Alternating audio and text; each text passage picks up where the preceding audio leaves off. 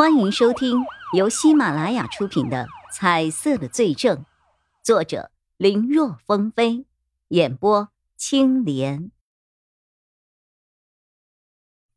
叶一辉这个小子的调查能力还是值得肯定的，算是一个可塑之才了。把他临时调到外派的小组里，补充一下人手吧。想到这儿，曹永浩立刻招呼叶一辉过来：“小叶啊。”我想让你。话说到一半，曹永浩忽然想起当时在电话里王建玄一副很不愿意的口气，最后要不是自己发火了，人家还不肯松口。但即便是如此，在两个人的一番讨价还价之中，王建玄也只是答应最多借给他五天，多一天也不行。他很清楚自己这个老搭档的脾气。知道五天过后，要是不把人给送回去，他铁定要遭殃。但是自己也是不好惹的，五天是吧？行。曹永浩心里盘算了一下，把人给要过来，到现在都快过去两天了。现在正是用人的时候，怎么可能放过任何一个有生力量呢？想了一想，曹永浩说：“小叶啊。”你和钟离一起去趟外省执行任务吧。如果人在外地了，时间即便超了，他王建玄又能说什么呀？越想，曹永浩越觉得这是一个好办法呀。去外省出任务，叶一辉有些惊讶。刚才曹永浩在分派任务的时候，他在一旁旁听着，知道去外省是要做什么。只是他以为曹永浩最多会让他去调查廖川国，或者找找保姆什么的，没有想到会是让自己直接去参加外省的调查。惊讶之后，叶一辉就是兴奋了。远赴他省去调查，这种经验可不是什么时候都有的呀。而且从他大学毕业回到 A、B 市成为警察后，就再也没有离开过。出去看看也是好的，可兴奋过后，叶一辉又有些担心了。怎么了？不愿意吗？曹永浩察觉到了叶一辉的反应变化，那不是，只是，只是什么？刚才我看你好像就要跟我说什么一样啊！有话直说，不要吞吞吐吐的，痛快一点。是曹队。叶一辉稍微整理了一下思路。呃，是关于孙家阳和廖川国的事情。虽然廖川国现在嫌疑最大，可是孙家阳，我觉得同样问题也不小。您真的就这样让他走了吗？曹永浩看着叶一辉，怎么，你的直觉觉得他还有问题？叶一辉点了点头。其实我也觉得孙家阳有些不对劲。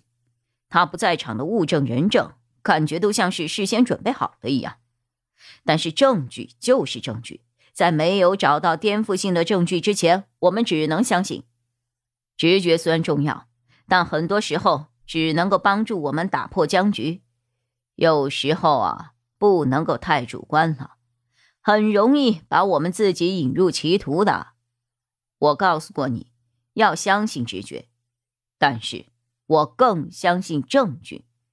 以我们目前所能掌握的证据来看，他没有作案的可能性。根据相关的规定，收押二十四小时已经是极限了，我必须放他走。不过，呵呵，鉴于他和火辣小猫咪的关系，拘留和罚款是少不了的。据他们交代，两人之前没有发生过什么。每一次孙家阳约他。都只是诉说自己工作的压力。可十二月三十一号晚上，两个人越界了，这点从视频里能够看得出来。但是孙家阳认错态度好，这个拘留的时间不会长。如果你真的觉得他有问题，那就抓紧时间找证据。文芙蓉、罗艳芳和吕艳荣。是遭到盗窃的三户人家所雇佣的保姆，其中罗艳芳是这一次叶一辉和钟离眼负责调查的人。在曹永浩安排好之后，两人本来要立刻出发，但是已经是晚上九点多了，没有前往罗艳芳老家的高铁了。无奈之下，两人只好先休息了一晚，等第二天一大早坐第一班的高铁出发。和另外两个保姆的老家相比，罗艳芳的老家要偏远一些，没办法直达。两人倒了两次高铁，坐了八个多小时。又换乘公交坐了两个小时，算上候车的时间，等到罗艳芳老家的时候，已经是晚上七点多了，天都已经黑了。两人没有直接去罗艳芳的家，而是先去了当地的派出所。他们来之前已经打过招呼了，请当地的警方协助调查，所以派出所的人一看到二人的证件后，十分的配合。负责配合叶一辉和钟离眼的年轻警察看了看外面的天色，现在时间已经不早了。你们是想先在这儿休息一晚上，等明天一早再去呢，还是现在我就带你们去见见罗艳芳啊？啊，罗艳芳回来了吗？叶一辉和钟离眼对看了一下，他们两人来这儿本来只是想更为详细的了解一下罗艳芳家庭构成情况。这样，不管是对于追捕此人，还是对于抓捕后的审讯工作，都会有帮助。可听这位警察的意思是，罗艳芳已经回到村子里了。虽然不知道罗艳芳是怎么避开他们的搜捕跑回来的，但既然碰到了，那就是得来全不费功夫啊！他们这边惊讶中带着兴奋，而年轻警员却是一愣。回来了，什么意思啊？他最近都忙着准备种咖啡树的事情，没听说他出去过。忙着种咖啡树，没出去过。是的，这几天我在周围的村子例行巡逻的时候，也看见过他呀。这下轮到叶一辉和钟离言两个人怔住了，这怎么可能呢？你看看，这个人是你认识的罗艳芳吗？钟离言赶忙掏出了手机，把罗艳芳的照片找出来给警员确认。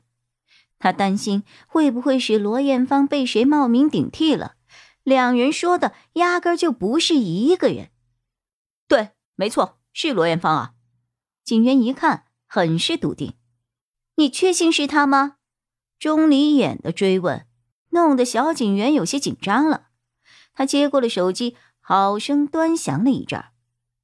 没错，这人是罗艳芳啊。可紧接着话锋又一转，不过也不知道是不是照片里的他化了点妆的缘故，看起来和平时的有些不太一样。